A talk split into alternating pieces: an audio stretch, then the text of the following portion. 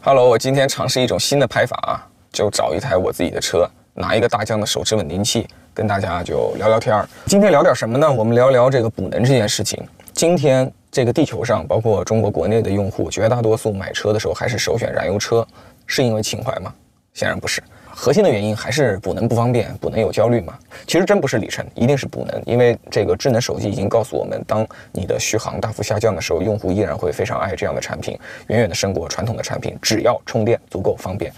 那么我最近三年呢，是先后买了五台不同的这个电动车，从我自己的这个真实的这个使用体验啊，跟大家做一个呃快速的分享。现在国内的这个充电补能设施有这么几类，呃，我们按照体验从好到坏。依次来说，体验最好的呢，就是包括特斯拉、蔚来、小鹏、极客。还有大众的开迈斯啊在内的这些玩家，他们其实是以这个整车厂的资金和品牌来打造了一个补能设施，盈利性不是他最追求的，用户体验以及对本品的销量的促进是他最追求的。所以呢，这些补能设施造型好、充电快、维护有保障、选址相对来讲也非常的优秀啊，所以它是体验最好的。但是美中不足的就是，由于都是汽车厂自己来做，每个汽车厂吧，它也不是专业的社会基础设施的建造商。虽然未来有基建狂。魔的美称啊，虽然特斯拉在全球是干这个充电桩干的最早最卷的，但是实际上他们也就各自只拥有这个上万个充电桩。啊，这已经是行业最领先的了。其实跟中国整个的五百多万公共充电桩相比，九牛就占一毛。啊，第二类呢，体验也不错的，我觉得是星星、滴滴的小桔，还有特来电这种专业的大规模的充电服务商。他们把这个事情当做一个独立的事业，是要追求盈利的，所以他们需要有最大的规模效应，需要极致的控制成本，然后也需要平衡用户有一个较好的体验，所以才会不断的当回头客。啊，我自己开车的时候也喜欢去这些地方充电。那么第三个玩家，我想说是国网。那国网呢？它最大的优势就是在高速，它几乎是垄断的。你在高速，你几乎见不到别的品牌的充电桩。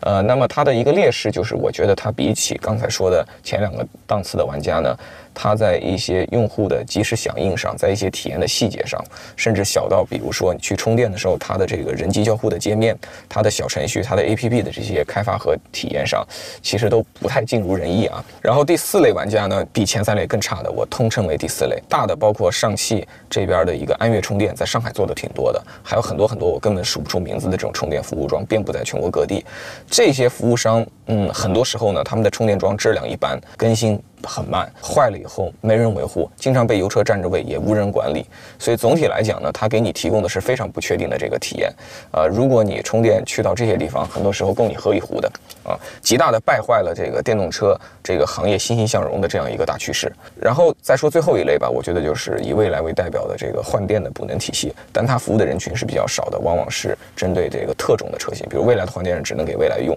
啊，那换电的速度目前依然吊打所有的再快的充电啊，但是呢，它的这个服务对象确实是没有服务到全社会啊，这是它的一个呃自己的这个制约。呃，总结完现在的几个不同的玩家类型之后呢，我想呃分享自己的呼吁和建议。其实第一个建议就是，我认为现在充电的收费模式应该有一个调整。现行的主流收费模式就是会有一个每度电的电价，然后每度电会匹配一个固定的服务费。开蔚来去充和开五菱 mini 去充和开理想 ONE 混合动力力。车去充，你的这个收费模式是一样的，但我认为这很不合理，因为本质上来讲，你去充电的时候，我认为有三个指标是体现了商家对你的服务的。第一个指标就是你拿走了多少电，这代表了你补充了车辆的能源。第二个指标呢，是你使用这个设施，你占用了多少时间啊？你占用的越多，你肯定是使用了更多的商业资源、公共资源啊。第三点呢，就是这个补能的这个速度，同样是补能，这就跟你去坐火车啊、高铁、动车、普快。慢车它不应该是一个票价，虽然都是把你从上海运到南京，但是越快它就应该有额外的这个溢价，因为这就是你更良好的优越体验。所以我认为充电也应该是这样，按照电量，按照充电桩的这个速度能力，按照你在这里总共占据的时间，按照三个维度共同来进行收费。呃，这样的话能够让这个供需双方相对来讲彼此更加满意，市场的资源能够更加的实现优质配置，而且引导电动桩的服务商建设更优质的电动桩，也能引导这个车辆端开发更好的车辆去接受这种服务啊，最终促成这个产业良性循环。你想象一下这个场景啊，你吃着火锅，唱着歌，带着家人，啊，开着电动车，然后在高速服务区，明明那个快充能充一百多千瓦，结果有一个很慢的车在那里以二三十千瓦的速度补能，让你等三个小时，你受得了吗？对吧？这肯定受不了。那为什么这种现象现在在这个行业里屡见不鲜呢？其实就是现在的这个付费模式它是有问题的。第二个建议就是给到未来的换电站。那现在未来的换电站它是有一个电费计价，然后有一个额外的服务费。但其实在我看来呢，如果说现在的桩分为慢车、车快车、动车、高铁，我认为未来的换电站就像是磁悬浮列车，它是这个极致体验。所以我认为在账单上未来应该标注的是电费，还有换电带来的超高速率导致的这样一个额外的这种服务费的加成。因为举一个很简单的这个说明啊，如果你去呃一个地方做快充，在特来电，你花了一小时把你的电从百分之十充到了百分之九十多，然后你开走了，然后你支付了一百块钱，而一个未来用户呢，他开了一台可以换电的车。他在五分钟的时间呢，就完成了这一切。难道后者不是更好的服务吗？如果后者是更好的服务和体验，他在账单上难道不应该收更多的价格吗？你吃牛排就是比吃一般的这个肯德基炸鸡贵，这个事情应该在这个定价上